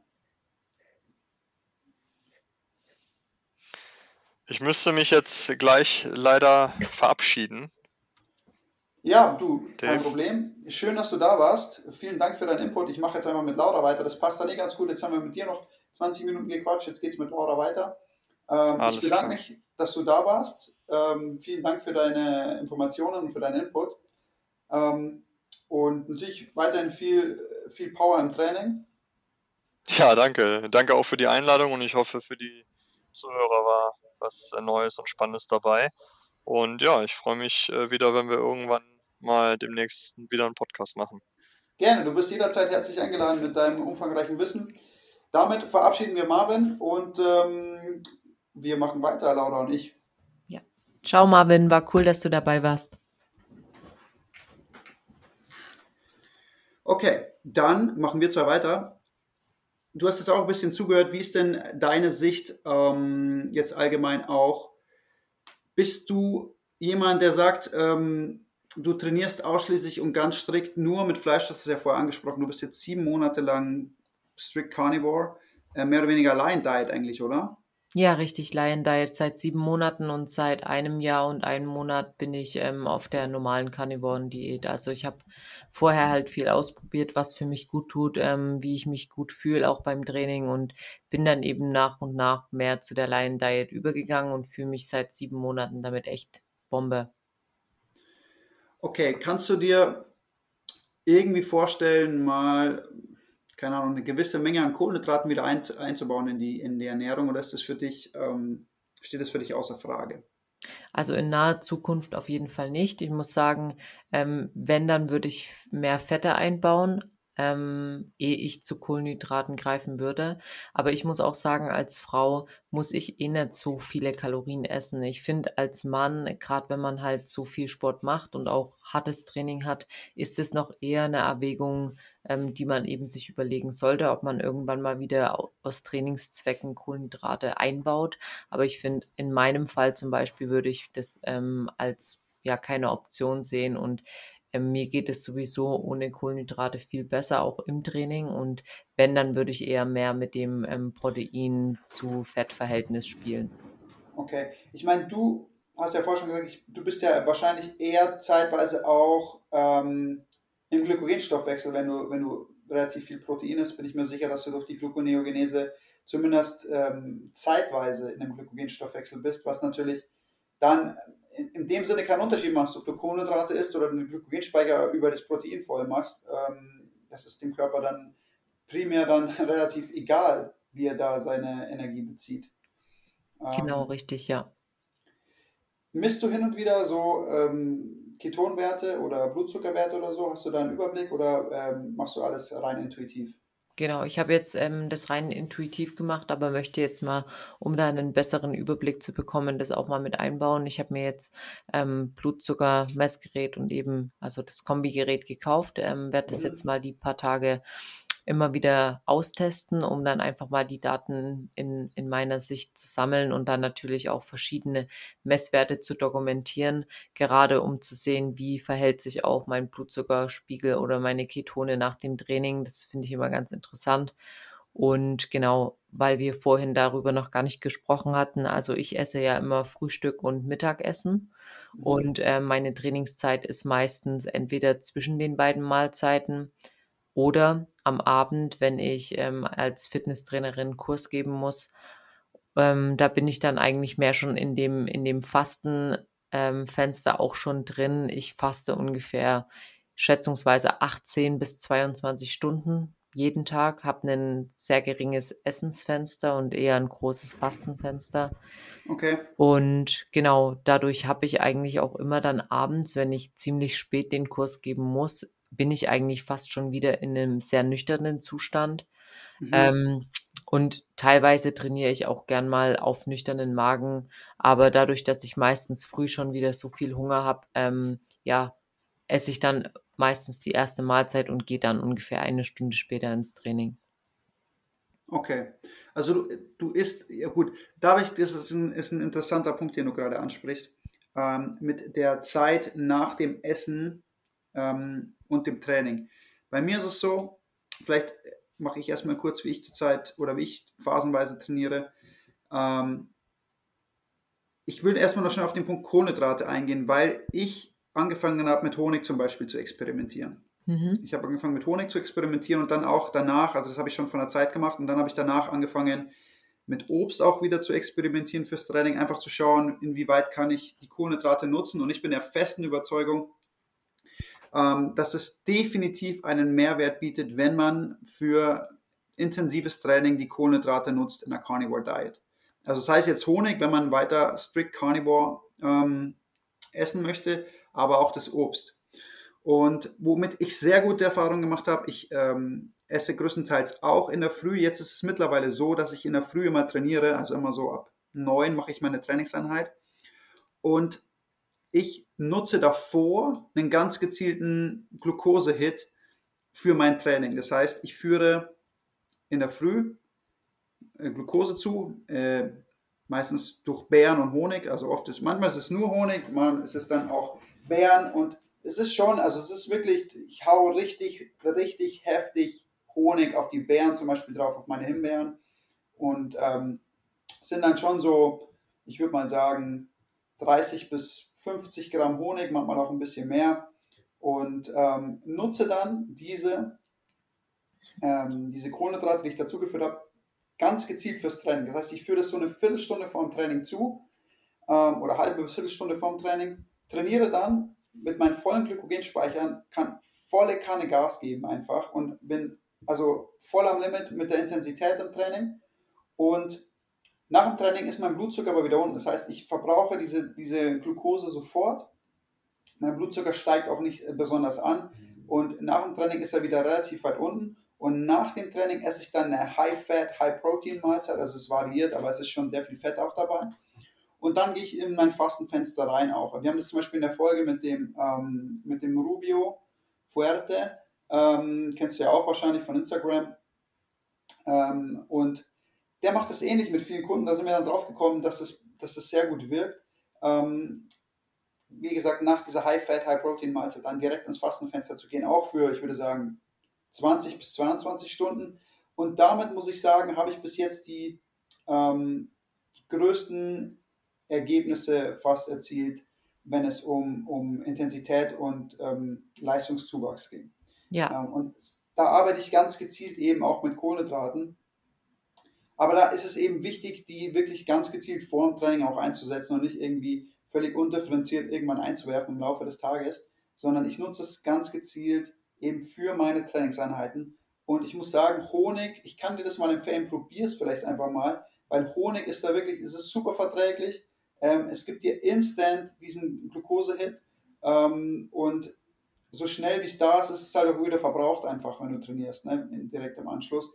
Und es, ich habe gemerkt, dass es von der Intensität her definitiv was anderes ist, als wie wenn ich nur ähm, Strict Carnivore esse und ohne Kohlenhydrate arbeite. Also das heißt, ich kann in der Intensität im Training durchaus noch was draufsetzen, wenn ich die Kohlenhydrate nutze. Definitiv. Ja. Einzig, was ich gemerkt habe, und das war eben meine Anfangszeit, da habe ich halt sehr viel Protein gegessen und wie bei dir halt dann auch, durch die Gluconeogenese ist dann quasi meine, oder sind meine Glykogenspeicher dann auch voll geworden. Und dann habe ich halt auch quasi in einem Glykogenstoffwechsel mein Training absolviert und je nachdem, wie viel ich dann gegessen habe an Protein und ähm, welche Menge ich dazugeführt habe, bin ich halt dann irgendwie zeitweise nur in die Ketose gekommen und wenn ich halt wieder viel gegessen habe, war ich dann wieder eine Zeit lang im Glykogenstoffwechsel drin. Ne? Und dadurch habe hab ich auch natürlich am Anfang irgendwie nicht diese, diesen großen Abfall oder Leistungsabfall oder einen Unterschied gemerkt zwischen der Ernährung, die ich davor hatte und die ich dann danach, nach der Umstellung hatte, weil ich eben noch in der Anfangszeit oder mindestens das erste halbe Jahr, dreiviertel Jahr ähm, immer auf High Protein ähm, gelaufen bin. Und ähm, das ist wieder so ein Punkt, wenn du wirklich High Protein isst, dann ist es wirklich also fast unmöglich zuzunehmen. Ne? Das ist wirklich, also du nimmst zwar an Muskulatur zu, aber an Körperfett zuzunehmen ist so gut wie unmöglich, wirklich. Also Auf jeden das Fall. merke ich auch, ja. ja. Ja, und das ist ein ganz wichtiger Punkt, den du da ansprichst. Wenn man ähm, in Erwägung zieht, Kohlenhydrate in der Karnivoren-Diät oder auch in der Low-Carb-Diät wieder einzubauen, dann sollte das definitiv vor dem Training passieren, weil dann einfach genau die Kohlenhydrate eben auch an die richtige Stelle kommen und eben effizient genutzt werden vom Körper. Und wenn man dann eben hart trainiert und das Training auch eben nutzt, ähm, um seine Fortschritte zu erweitern, um eben Fortschritte zu machen, dann sind Kohlenhydrate definitiv sinnvoll. Und ähm, das möchte ich halt auch immer ähm, ja versuchen zu erklären, dass ähm, man kann da nicht so dogmatisch sein und sagen, oh, es geht gar nicht, dass man in der Karnivorenernährung keine Kohlenhydrate zuführen darf, sondern wenn man die eben gezielt einsetzt, in Form, wie du sagst, zum Beispiel von Honig vor dem Training, ist das die optimale Lösung, um eben sein Training auch auf ein anderes Level zu bringen. Also da stimme ich dir auf jeden Fall komplett zu. Aber es sollten halt Menschen, die ähm, übergewichtig sind und die halt sich nur normal bewegen, die sollten halt auf Honig oder auf allgemein Kohlenhydrate gerade in der ersten Phase überhaupt nicht zurückgreifen. Definitiv, definitiv. Ähm, für, für Leute, die wirklich Gewicht verlieren wollen, weil sie wirklich übergewichtig sind, ähm, steht es eigentlich nicht zur Debatte. Also wir reden jetzt hier wirklich von Leuten, die intensiv trainieren und es ist immer so im Training, du weißt es ja selber, es geht in erster Linie darum, vor allem wenn es darum geht, Muskulatur aufzubauen, die Intensität zu steigern. Und wenn du zum Beispiel einen Cut machen willst, dann geht es auch darum, die Intensität auf dem Level zu halten und ähm, Fett zu verlieren. Ne? Also ich meine, äh, wenn du die Bodybuilder anschaust, wenn die in einem Cut sind oder in einer Diät sind, dann versuchen die auch, ähm, so lang wie möglich dieses Level zu halten, die Intensität zu halten. Weil sobald die Intensität runtergeht, geht der, ist zu wenig Muskelreiz da, um die Muskulatur zu halten oder, oder aufzubauen in dem Sinne. Und dann geht natürlich Muskelmasse verloren, wenn die Intensität nicht mehr aufrechterhalten werden kann. Auf jeden Fall, ja. Das muss eben das Ziel sein, wenn Leute hart trainieren, dass sie immer wieder neue Reize setzen und die Intensität erhöhen.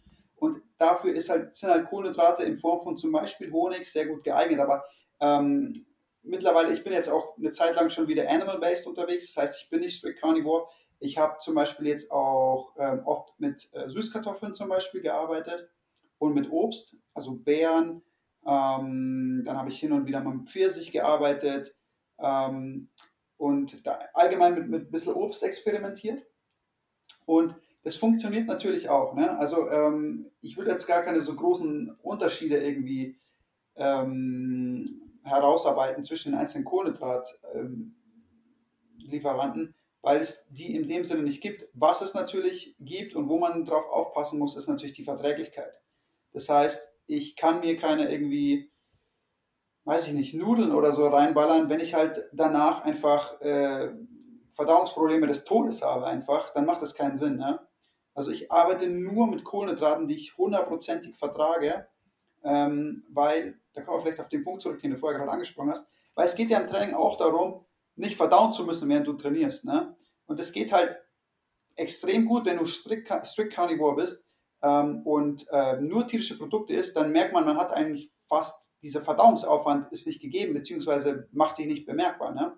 Das heißt, du kannst Fall. ohne Ende Gas geben. Also ich könnte jetzt, keine Ahnung, ich kann äh, ein halbes Kilo Bacon essen und ein Steak und ich kann eine halbe Stunde danach trainieren, ohne dass ich irgendwas merke. Ohne dass ich irgendwas merke in meiner Verdauung. Das ist gar nicht vorhanden. Richtig, ich, ja. Ich fühle mich nicht schwer, irgendwie, ich habe keinen auch gar nichts. Ich kann, ich schwöre, ich kann ein Kilo Bacon essen und eine Stunde danach kann ich trainieren. Ich esse ein Kilo Bacon und kann eine Stunde danach trainieren. Das ist kein Problem, es geht ohne Probleme. Ähm, sobald wir aber anfangen, oder sobald ich anfange, ähm, größere Mengen an pflanzlichen Kohlenhydraten einzubauen, sieht die Sache schon anders aus. Dann merke ich, okay, ähm, ich bin so nicht gebläht, aber ich merke einfach, es ist, diese Nahrung muss erstmal durch meinen Darm durch, es ist aufwendig, äh, ich, es, ich spüre es einfach, dass ich viel pflanzliche ähm, Nahrungsmittel zugeführt habe und äh, das lässt die ganze Sache dann schon wieder anders aussehen. Auf jeden ähm, Fall. Da ja. muss man auch darauf achten, wenn man, wenn man äh, Kohlenhydrate und Nahrung zuführt, meiner Meinung nach. Bin ich absolut der gleichen Meinung, weil ich kenne das ja auch ähm, in der Zeit, in, in der ich so aktiv Bodybuilding betrieben habe. Ich musste wirklich mindestens anderthalb Stunden vor dem Training warten, ähm, dass ich halt annähernsweise dann ins Training gehen konnte, weil mein, mein Körper einfach ständig mit der Verdauung zu tun hatte. Und ich hatte auch wirklich drei Jahre zu kämpfen mit ähm, sehr großen Verdauungsbeschwerden und Blähungen und ähm, ja wirklich auch teilweise immer Krämpfen und da, da leidet natürlich auch das Training drunter. Deswegen, Brutal. also wenn man. so krass, schön, dass du das ansprichst, weil ich das ja auch jahrelang hatte, diese Probleme mit der Verdauung, Blähungen, Blähbauch. Ich kann mir heute nicht mehr vorstellen, so ins Training gehen zu müssen. Das wäre für mich undenkbar. Es wäre unmöglich, so zu trainieren, mit so einem geblähten Bauch und irgendwie diesen Verdauungsbeschwerden und, und, und dieser, diese, diesem Völlegefühl und dieser Schwere im Bauch das ist unmöglich. Das wäre ja. unmöglich für mich. Man merkt erstmal, ja, wie gut man sich fühlt, wenn man halt ähm, ja auf, auf das Ganze verzichtet und einfach sich dann auch auf das Training viel besser konzentrieren kann. Das ist brutal. Nicht nur, nicht nur die Konzentration vom Kopf her, sondern der ganze Körper ist in einem ganz anderen Zustand. Ne? Das ist ja. einfach, die Energie ist einfach mehr vorhanden im Körper, um es direkt dahin zu lenken, wo sie halt gebraucht wird im Training. Und das ist in der Muskulatur. Das ist eine ganz einfache Rechnung. Das heißt, wenn du viel isst, und ähm, viel Verdauungsaufwand vor allem hast. Und da kommen wir wieder an den Punkt, dass die, die, die tierischen Produkte einfach viel, viel, viel, viel besser und einfacher verdaut werden als pflanzliche Produkte. Ähm, und wenn dann so ein hoher Verdauungsaufwand da ist, durch die Bakterien in unserem Dickdarm für die pflanzlichen Produkte, dann ist es ganz normal, dass der Körper diese Energie erstmal dahin lenkt. Ist ja ganz normal, weil er kann ja nicht ewig lang mit unverdautem Essen im Magen rumlaufen. Es macht ja aus mehreren äh, Sichtweisen ja keinen Sinn, weil erstens geht der Körper davon aus, wenn du Nahrung zuführst, brauchst du auch die Energie. Das heißt, er muss diese ganzen ähm, Lebensmittel zersetzen, erstmal im Magen, dann durch den Darm durchdrücken und natürlich die Nährstoffe durch die Darmwand aufnehmen. Und ähm, zweitens ist natürlich, muss er natürlich erstmal die Energie dahin lenken, dann, um, um das überhaupt, diesen Aufwand überhaupt zu bewältigen. Das heißt, es ist ganz normal, dass du weniger Energie im Training hast, wenn du einen vollen Magen hast mit, mit voll mit tierischen Produkten, ähm, weil die Energie geht in deinen Darm erstmal. Und dann, wenn die Energie im Darm ist, dann ist natürlich weniger da, um die in die Muskulatur zu lenken und auch fürs zentrale Nervensystem, für die, für die kognitive ähm, Belastung ist natürlich auch weniger Energie da. Und das ist ein Unterschied, den ich bemerkt habe, seitdem ich Carnivore bin. Diese, dieser Fokus im Training ist besser und diese, wie gesagt, diese Energiebereitstellung und, und, und diese, ähm, wie soll ich das sagen, Entspanntheit einfach im Training, die körperliche Entspanntheit ist mehr da, als wenn ich so mit einem vollen Magen oder, oder mit einem vollen Bauch ins Training gehe und parallel dazu diesen Verdauungsaufwand habe von unglaublich vielen Nahrungsmitteln, die in meinem Darm sind, dann ist das Training einfach schlechter und du kannst mit weniger Intensität im Training arbeiten, definitiv. Absolut, stimme ich dir 100% zu. Also das Gleiche habe ich auch für mich erfahren können und das ist einfach so angenehm ähm, zu trainieren, weil wirklich ich kann ein, eine halbe Stunde nachdem ich gegessen habe, kann ich los und kann ins Training gehen und merke nichts mehr davon. Und ich merke vor allem nicht nur, dass mein Körper jetzt nicht mit der Verdauungsarbeit zu tun hat, sondern vielmehr, dass die Nährstoffe halt viel, viel besser aufgenommen werden, weil natürlich auch mehr verwertet wird von dem, was ich eben zu mir nehme. Und das ist natürlich dann auch wieder ein sehr großer Vorteil, einfach, dass die karnivore Ernährung so effizient für den Körper ist, dass die Nährstoffe ähm, aufgenommen werden können, dass weniger Abfall produziert wird und demnach halt man auch sich sicher sein kann, dass alles das, was man sich zuführt, halt auch effizient im Körper verarbeitet wird. Das ist ein, ist ein sehr guter Punkt, den du ansprichst. Und es, es klingt natürlich jetzt auch paradox, wenn ich sage, ich kann ein Kilo Bacon essen und eine halbe Stunde danach trainieren. Und äh, wenn quasi, wenn ich, wenn ich äh, andere pflanzliche Nahrungsmittel esse, dann kann ich das nicht. Aber es ist tatsächlich so. Erstens, die Aufnahme im Dünndarm ist einfach 100.000 Mal besser als im Dickdarm von diesen, von diesen, ähm, von den Nährstoffen. Und der Verdauungsprozess läuft viel angenehmer und effizienter vor allem ab. Deswegen spüre ich ja nichts, wenn ich tierische Produkte esse. Muss mal jeder drauf, äh, kann mal jeder darauf achten. Wir haben jetzt vielleicht auch Zuhörer, die, die, die noch nicht Carnivore sind ähm, oder noch nicht ausprobiert haben.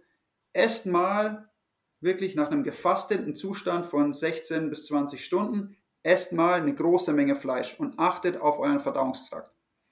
Und ihr werdet merken, dieser Verdauungsprozess ist, läuft super subtil und beiläufig und ohne große ohne großen Energieverbrauch ab. Der ist super effizient, der äh, Verdauungsprozess von tierischen Lebensmitteln. Und dann macht es mal in einem gefasteten Zustand ähm, mit pflanzlichen Nahrungsmitteln. Und macht mal eine große Menge an pflanzlichen Nahrungsmitteln, sei es Salat, Gemüse, ähm, Obst, alles, was dazugehört in einer großen Menge. Und ihr werdet merken, das ist ein unglaublich ähm, aufwendiger Verdauungsprozess, der sehr viel Energie raubt, der ähm, natürlich in gewisser Weise auch sich bemerkbar macht bei ganz, ganz vielen Menschen, eigentlich bei fast jedem, durch gewisse Verdauungsgeräusche, durch einen Blähbauch, durch Blähungen eventuell im Anschluss. Ähm, ich glaube, die Erfahrung hast du auch gemacht, oder?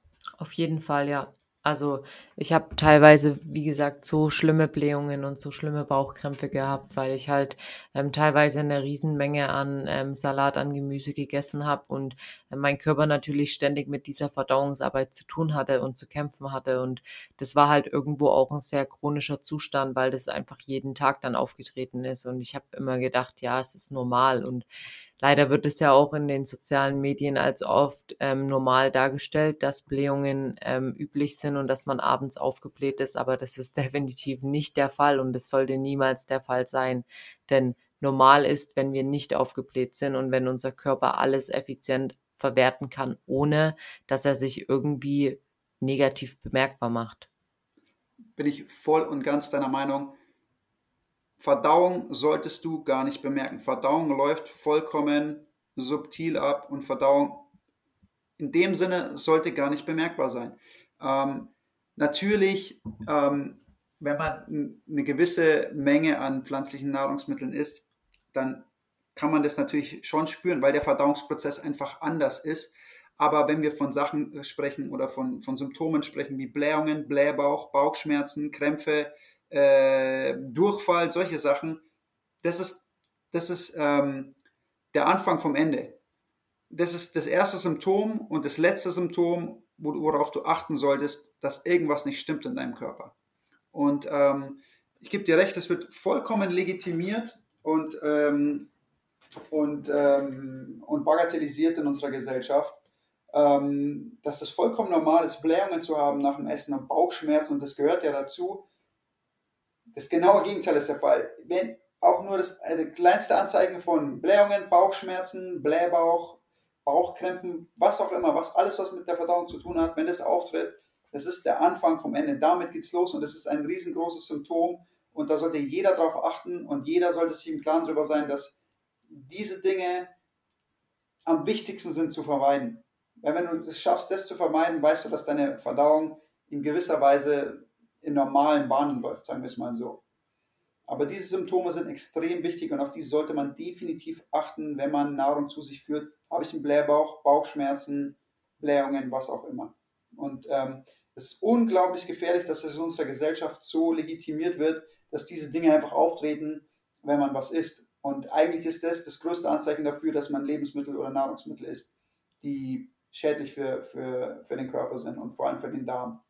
Ja, sehr, sehr wichtiger Punkt. Und ich bin, ich bin auch der Meinung, dass wenn wir clever genug sind, auf unseren Körper zu hören, weil er gibt uns die Signale, was uns die Nahrung eben zuführt, ob, ob uns eine Nahrung gut tut oder ob sie uns eben mehr Schaden bringt. Wenn wir clever genug sind, da darauf zu hören, dann werden wir schnell merken, dass eben sehr, sehr vieles besser wird oder man eben doch mal seine Ernährung dann auch überdenken sollte. Und gerade vielleicht auch welche, die gerade ähm, schon in der karnivoren Ernährung sind. Euer Körper wird euch die Signale geben, wann es Zeit ist, wieder was zu ändern. Zum Beispiel jetzt in meinem Fall, es wird vielleicht irgendwann der Punkt kommen, wo mir mein Körper sagt, okay, ich habe jetzt das Verlangen nach Eiern, also muss es ja irgendeinen Nährstoff geben in meinem Körper, was ich mit nur Fleisch oder nur Beef nicht befriedigen kann. Und dann wird es halt an der Zeit sein, wenn ich auf meinen Körper höre, dass ich halt zum Beispiel Eier wieder mit reinnehme. Und da gilt es halt einfach aufmerksam auf seinen Körper zu hören, auf die Signale zu hören und vor allem dann auch eben ja zu, zu wissen, was man dann tun sollte. Und das finde ich auch ein ganz, ganz wichtiger Punkt. Definitiv. Aber da muss man dazu sagen, das ist, ähm, es ist schon ein langer Weg dahin, dieses intuitive Gefühl wirklich zu entwickeln und auch differenzieren zu können. Ja. Also ich weiß nicht, wann bei dir das aufgetreten ist. Bei mir hat es echt eine Zeit gedauert, wo ich relativ strikt Carnivore essen musste, um dieses Gefühl wirklich zu entwickeln und dem Gefühl auch vertrauen zu können. Ja, ähm, ich glaube, da, da darf man nicht den Anspruch an sich haben, das von Anfang an dann zu haben, sondern das ist ein Lernprozess auch für den Körper. Und wir müssen wirklich in Bezug auf das meiner Meinung nach echt wieder irgendwie so gefühlt zehn Schritte zurück machen, weil man ja davor wirklich nur seinen Körper mit Reizen bombardiert und mit Blutzuckerschwankungen und mit Insulinausstoß und mit, äh, mit, mit Zuckerschocks und was auch immer. Und ich glaube, der Körper braucht echt eine ganze Zeit, um sich davon zu erholen und zu regenerieren und auch wieder sein natürliches Empfinden und sein natürliches Gefühl wieder zu erlangen für Nahrung. Und wenn man das dann mal hat, dann gebe ich dir vollkommen recht, dann sollte man auf seinen Körper hören und dann kann man auch experimentieren und einfach mal schauen, ähm, weil man weiß, wie dieses Grundgefühl sein sollte, wie man, wie man sich fühlen sollte und wie man sich auch gut fühlt dann. Ja, auf jeden Fall. Also gerade weil man ja auch ähm, ja erstmal die Zeit benötigt, um seinen Körper auch wieder neu kennenzulernen oder überhaupt erstmal kennenzulernen. Und das ist auch ganz wichtig für alle, die zuhören und ähm, in Erwägung ziehen, die karnivore Ernährung bei sich selbst eben mal auszuprobieren. Seid euch einfach bewusst, dass das ein längerer Weg ist und wenn ihr aber bereit seid, den Weg zu gehen, dann werdet ihr den auch nicht bereuen. Aber das dauert wirklich einfach seine Zeit und ich finde es immer ein bisschen problematisch, problematisch, weil eben die karnivore Diät als so ähm, schnelle Heilungsdiät ähm, ja praktiziert wird oder eben angepriesen wird und dass man damit schnell Gewicht verliert. Aber darum geht's ja gar nicht. Es geht vielmehr darum, dass man durch die karnivore Ernährung eben sieht, okay, welche Lebensmittel vertrage ich gut oder welche vertrage ich eben nicht gut, um einfach auch ein Gefühl für seinen Körper zu bekommen. Und wie du schon sagst, das dauert einfach sehr, sehr lang, aber wenn man eben bereit ist, auch den Weg zu gehen, dann lohnt sich das auf jeden Fall immer. Ähm, gebe ich dir recht, auf jeden Fall. Und es ist ja so, man muss halt da differenzieren. Ich meine, Symptombesserung oder Symptomlinderung hast du ja schon relativ schnell in der Carnivore Diet. Ne? Das ja. bedeutet aber nicht zwangsweise, dass du alle ähm, alten Essensmuster, hormonellen Prozesse, die mit Essen verbunden sind, ähm, dadurch schon irgendwie normalisiert hast. Also das sind, glaube ich, zwei unterschiedliche Wege, die man da bestreitet. Einerseits wirklich akut seine Symptome zu lindern und das geht bei ganz vielen Leuten schon ziemlich schnell, aber dann sozusagen zurückzufinden zu einem intuitiven, gesunden Essverhalten und auch äh, in Bezug auf Sättigung und ähm, einfach Empfinden auch in Bezug auf Nahrung, sich wieder zu normalisieren, ist nochmal eine ganz andere Sache. Und das dauert, das dauert wirklich. Ja. Und ähm, da sollte sich auch jeder Zeit geben, um den Weg bestreiten zu können, ganz unabhängig davon, ob er jetzt schon akute und umfangreiche Verbesserungen in Bezug auf Autoimmunsymptome, in Bezug auf andere gesundheitliche Zustände hatte ähm, muss man daran arbeiten. Ne? Bei manchen geht es schneller, bei manchen langsamer. Aber äh, im Grunde gebe ich dir recht, ja, das ist, ein, äh, ist, eine, ist eine Zeit, die man sich nehmen muss, einfach um da auch auf Null wieder zu kommen, sozusagen. Ja, Genau. Und so ist es auch nochmal mit dem Training, um da so einen abschließenden Punkt auch nochmal anzusprechen. Das dauert auch bei manchen sehr, sehr lang, um gerade in der Umstellungsphase, dass man vielleicht doch auch eben Trainingsdefizite ähm, erfährt oder dass man halt einfach ein Stück braucht, um, um zu wissen, wie man die karnivore Ernährung einsetzt, damit man seine Leistung halten kann oder steigern kann. Und ähm, das bedarf einfach auch die Zeit. Und ich finde immer, äh, in unserer heutigen schnelllebigen Zeit ist man immer darauf so gedrängt, dass alles schnell, schnell gehen muss. Aber man muss sich einfach bewusst werden, dass wenn man jahrelang sich in Anführungsstrichen schlecht ernährt hat, dann kann man das nicht innerhalb von zwei Wochen dann wieder begradigen und hoffen, dass dann die karnivore Ernährung die Wunderernährung ist, die alles besser macht, sondern da muss man einfach seinem Körper Zeit geben, gerade nach so einer langen Zeit. Und ähm, das Training wird definitiv auf ein neues Level kommen. Das kann ich, das kann ich jedem, der hier zuhört, versprechen. Aber es bedarf natürlich Zeit und das klang am Anfang bestimmt von mir auch ähm, immer sehr einfach, wenn man dann sagt, ja, ich hatte gar keine Probleme bei der Umstellung, aber ich kenne natürlich auch einige, die da eben längere Zeit mit zu kämpfen haben und die da, der Körper muss sich immer neu an irgendwas gewöhnen. Deswegen Klar, sei, es gibt immer eine Adaptionsphase, ganz genau. egal, was du machst, ja. Deswegen sollte Fall. sich das halt auch jeder bewusst sein, dass es einfach dauern kann und dass es aber okay ist, weil der Körper eben einfach die Zeit benötigt. Jetzt haben wir bei dir noch gar nicht drüber gesprochen. Wie sieht dein Training zurzeit aus? Wie trainierst du? Wie oft trainierst du? Welche Art des Trainings wendest du an? Wie sieht es da bei dir aus?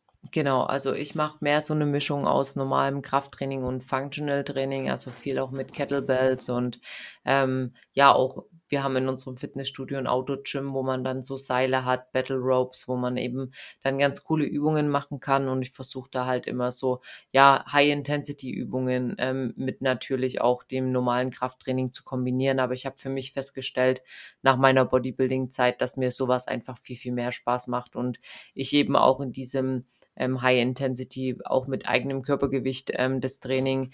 Ähm, habe ich auch Kurse gegeben und es macht mir echt viel Spaß, einfach so die Abwechslung drin zu haben.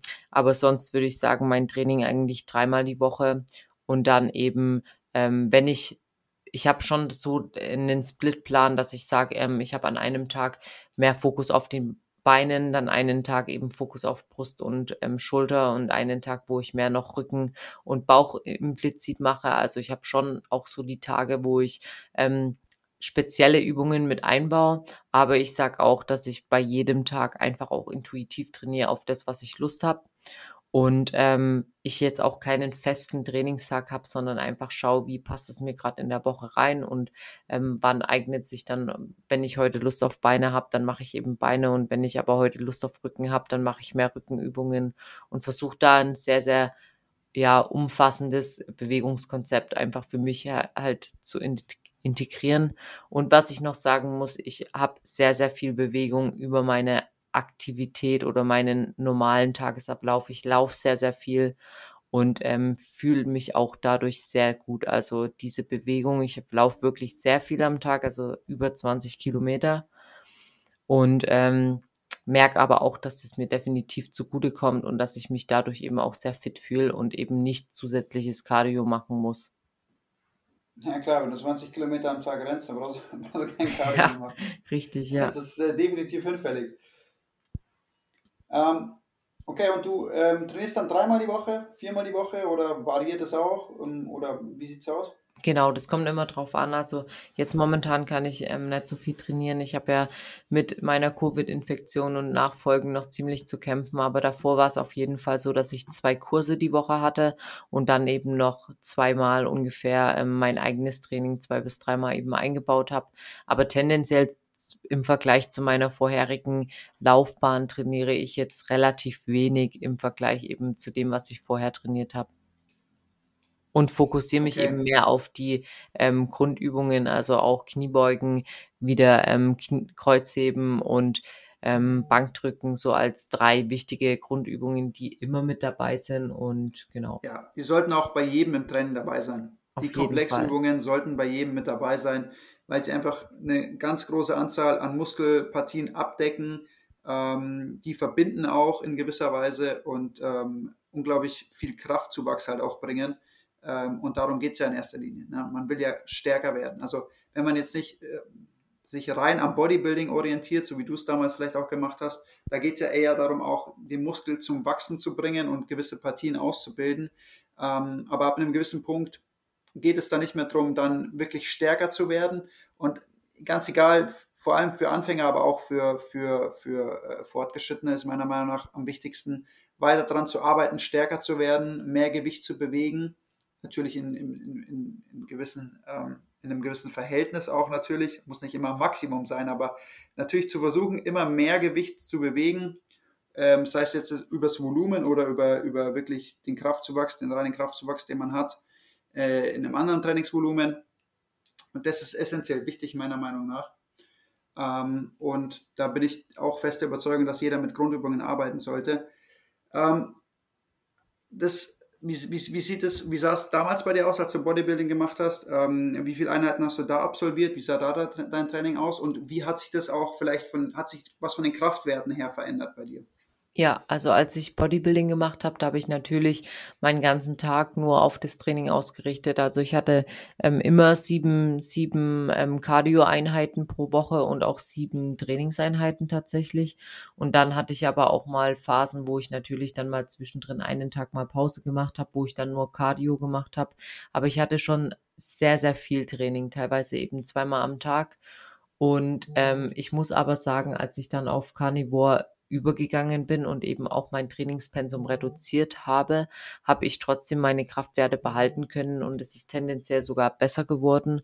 Einfach aus dem Grund, weil ich mehr Regeneration hatte und eben die Ernährung sehr positiv reingespielt habe, dass ich eben ja meinem Körper auch an den ähm, Rest Days genügend Aminosäuren und Proteine zur Verfügung stelle und dadurch eben auch meine Muskulatur jetzt nicht darunter gelitten hat. Also ähm, das habe ich schon gemerkt, dass ich ähm, selbst mit weniger Aufwand, sage ich mal, meine Muskulatur easy halten kann und eben auch meine Kraftwerke sogar tendenziell steigern konnte, einfach weil ich auch mehr Regeneration hatte. Ja, ja. Also wie gesagt, da sind wir wieder bei dem Punkt, ähm, ausreichende Versorgung mit Aminosäuren für die Muskulatur in Verbindung mit einem, mit einem angemessenen Zeitraum an Regeneration ist meiner Meinung nach essentiell. Und ähm, ich glaube auch, das ist der Punkt, warum so viele Leute auch Leistungszuwachs auf der Carnivoren Diät haben oder mit der Carnivoren Ernährung, weil sie einfach, wie, wie wir es vorher schon zweimal angesprochen haben, genügend Versorgung mit Aminosäuren und wenn du dann deine Regeneration noch richtig steuerst, beziehungsweise Belastung und Regeneration richtig steuerst, dann ist es, also dann ist es super einfach auch, ähm, die Muskulatur da weiter zum Wachsen zu bringen. Und meiner Meinung nach ist die Grundlage dafür die Versorgung mit den, mit den Aminosäuren, die wir im Fleisch haben, mit der ausreichenden Menge vor allem und mit der Bioverfügbarkeit natürlich auch und mit der effizienten Aufnahme davon. Und äh, das sind so Punkte, die, glaube ich, da extrem mit reinspielen.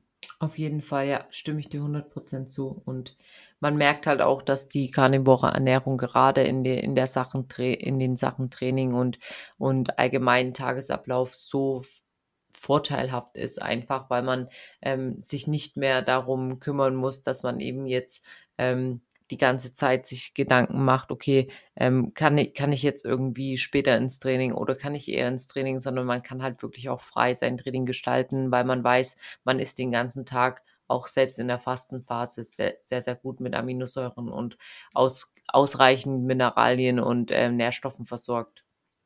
Ja, definitiv. Jetzt haben wir fast eine Stunde 30 auf der Uhr. Ich würde sagen, wir bringen den Podcast für heute zu Ende. Ähm, aber wir können uns gerne noch öfter treffen, um über Ernährung und Training zu quatschen. Ich glaube, das ist ein Thema, das wir auch äh, öfter mal anschneiden sollten, weil ich sehe auch immer wieder Leute, die dann erst wirklich dadurch, dass sie ihren Gesundheitszustand so weit verbessern der, mit der karnivoren Ernährung, auch dann mehr das Verlangen haben, sich zu bewegen, wieder zu trainieren oder zu trainieren anzufangen und ähm, das ist, glaube ich, für mich einfach, sehe ich immer wieder so der, der, logische, der logische Fortschritt einfach, wenn man merkt, man wird dann leistungsfähiger, man ist vielleicht kognitiv aufnahmefähiger, man, man, man fühlt sich wieder ein bisschen fitter und ganz, ganz viele Leute sehen dann einfach, okay, der nächste logische Schritt ist dann einfach, die Bewegung zu erhöhen, das Training zu erhöhen und einfach noch fitter zu werden, als man dann es vielleicht schon geschafft hat durch die karnivore Ernährung. Und ähm, deswegen glaube ich, werden wir hier im Podcast auch diverse Male noch das Thema Training und Ernährung und allgemein ähm, ja, diese Verbindung davon aufgreifen, weil ist meiner Meinung nach, und du hast es vorher auch schon gesagt, extrem wichtig ist, auch dann irgendwann anzufangen, sich wirklich ähm, an, anzufangen zu bewegen. Und für mich ist das äh, unabdingbar verbunden, gesunde Ernährung und Bewegung. Das gehört einfach zusammen. Ne? Also es macht keinen Sinn, irgendwie sich nicht zu bewegen, wenn man sich gesund ernährt. Und ähm, es macht äh, um vieles mehr Sinn, sich gesund zu ernähren, wenn man sich bewegt. Und ähm, deswegen glaube ich, werden wir das noch öfter anschneiden.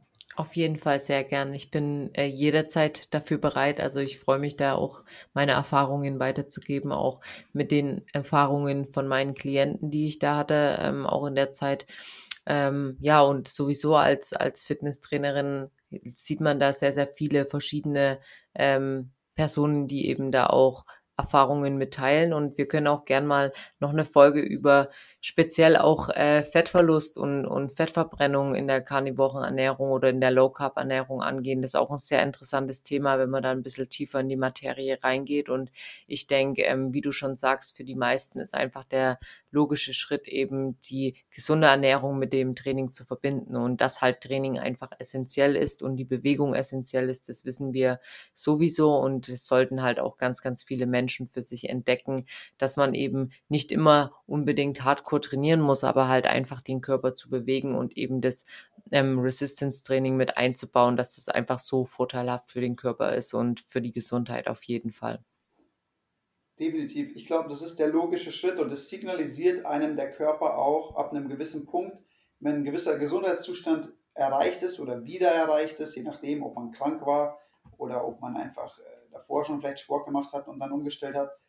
Der Körper signalisiert es einem und deswegen ist es der nächste logische Schritt dann zu sagen, man erhöht jetzt seine Bewegung, sein Training, man passt es an, man, man baut es aus, wie, wie auch immer. Und äh, wie gesagt, wir haben heute relativ breit gefächert über dieses ganze Thema geredet. Sehen wir es vielleicht einfach mal als Einführung heute. Und ähm, auf diesem Podcast können wir ja noch weitere Podcasts aufbauen, die mit Ernährung und zu tun haben. Und können wir auch natürlich noch spezieller dann in gewisse Themengebiete reingehen. Könnt ihr uns auch gerne ähm, eure Wünsche und Meinungen hinterlassen, was ihr gerne haben wollt. Dann gehen wir natürlich auch da noch genauer drauf ein. Heute war es natürlich ein Podcast der sehr breit gefächert war, wo wir relativ viele Themen angeschnitten haben. Einfach mal vielleicht auch, um da so einen Einstieg zu gewährleisten in das Thema Training und Ernährung, vor allem mit Carnivore-Ernährung, Animal-Based Diet. Ähm, und ja, dann würde ich sagen, machen wir Schluss für heute. Vielen Dank fürs Zuhören, wer die Stunde 30 durchgehalten hat. Ich hoffe, ihr konntet ein bisschen was rausziehen aus der ganzen Sache. Ansonsten, Laura, vielen, vielen Dank für deine Zeit und für deine Informationen. Ich danke dir. War wieder ähm, man sehr, findet sehr cool. dich unter man findet dich unter Laura Primal, oder? Auf Instagram. Ja, Laura.primal. Genau. Laura unterstrich Primal. Ah, Entschuldigung, Richtig. Laura unterstrich Primal, okay. Genau, wenn ihr Fragen habt an Laura, könnt ihr sie natürlich kontaktieren. Wenn ihr Fragen habt allgemein zum Training, dann könnt ihr mich auch kontaktieren, natürlich. Ähm, Marvin ist schon seit einer Zeit raus. Wir verabschieden uns jetzt auch. Leute, vielen Dank fürs Zuhören und bis zum nächsten Mal. Wiederschauen und reingehauen. Und hier unser Haftungsausschluss. Alle Inhalte im Podcast werden von uns mit größter Sorgfalt recherchiert und publiziert. Dennoch übernehmen wir keine Haftung für die Richtigkeit, Vollständigkeit oder Aktualität der Informationen. Sie stellen unsere persönliche, subjektive Meinung dar und ersetzen auch keine medizinische Diagnose oder ärztliche Beratung. Dasselbe gilt für unsere Gäste. Konsultieren Sie bei Fragen oder Beschwerden immer Ihren behandelnden Arzt.